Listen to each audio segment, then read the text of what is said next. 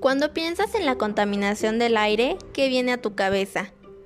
Probablemente pienses en esos días donde las noticias y la radio te dicen que no debes hacer actividades al aire libre, o también cuando en la escuela no podías tomar el receso porque había contingencia. Estas situaciones son la consecuencia de las actividades que realizamos y que contaminan la calidad del aire. Si bien una ciudad nunca va a poder tener un aire totalmente limpio, no significa que por eso debamos contribuir a contaminar de más. Según la Real Academia Española, la contaminación se define como la alteración nociva a la pureza o a las condiciones normales de una cosa o un medio por agentes químicos o físicos. Y un contaminante sería la sustancia que produce contaminación en el recurso en el que es vertida o emitida. Pero, ¿cuáles son los contaminantes del aire? Los hidrocarburos son compuestos orgánicos conformados únicamente por átomos de carbono e hidrógeno. Estos juegan un papel importante en cuanto a la contaminación ambiental, ya que son importantes desde el punto de vista de la contaminación atmosférica porque favorecen la formación de reacciones fotoquímicas. Dentro de los hidrocarburos se encuentran los compuestos orgánicos volátiles, COP. Estos son compuestos orgánicos que, debido a su baja presión de vapor, dan lugar a concentraciones importantes en el aire. Los hidrocarburos más contaminantes son el metano. De fórmula química, CH4 es el hidrocarburo más abundante en la atmósfera.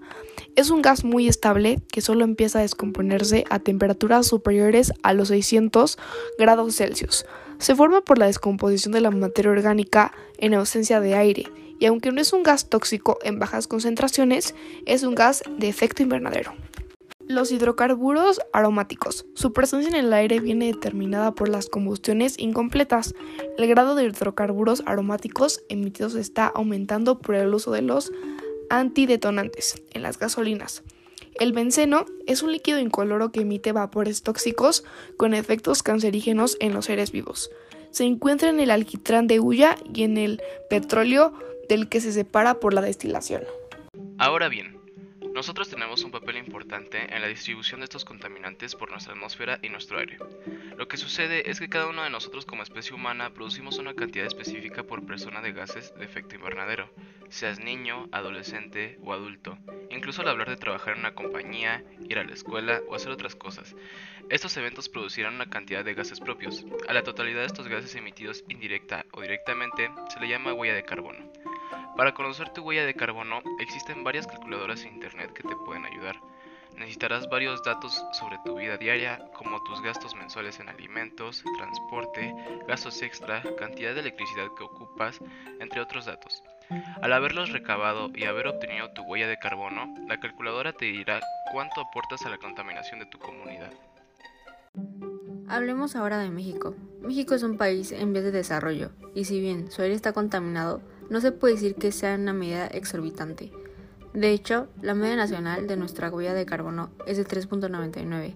Sin embargo, existe un sector de la población en nuestro país que hace gastos extras innecesarios en su vida diaria, y aunque pueda parecer que estos pequeños, no tan pequeños gastos no hacen un cambio en la contaminación ambiental, no es así.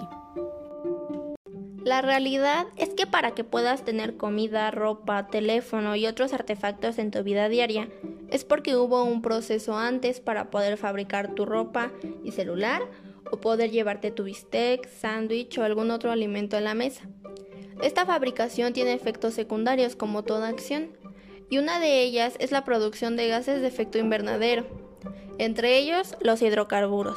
Por ejemplo, el excremento del ganado produce metano. Está de más decir que si seguimos consumiendo aumenta la demanda de productos y con ello la sobreproducción de alimentos y artefactos, aumentando más de la cuenta la contaminación. Puedes ayudar a que nuestro aire sea más limpio, es por el beneficio de todos. Empieza por acciones chiquitas. Por ejemplo, no seas comprador compulsivo y trata de cuidar lo que compras para no tener que adquirir algo nuevo. No es necesario que cambies cada mes de ropa. Usa lo necesario. No está cool cambiar de teléfono solo por moda. Si puedes caminar hasta tus destinos, mejor trata de no usar coche.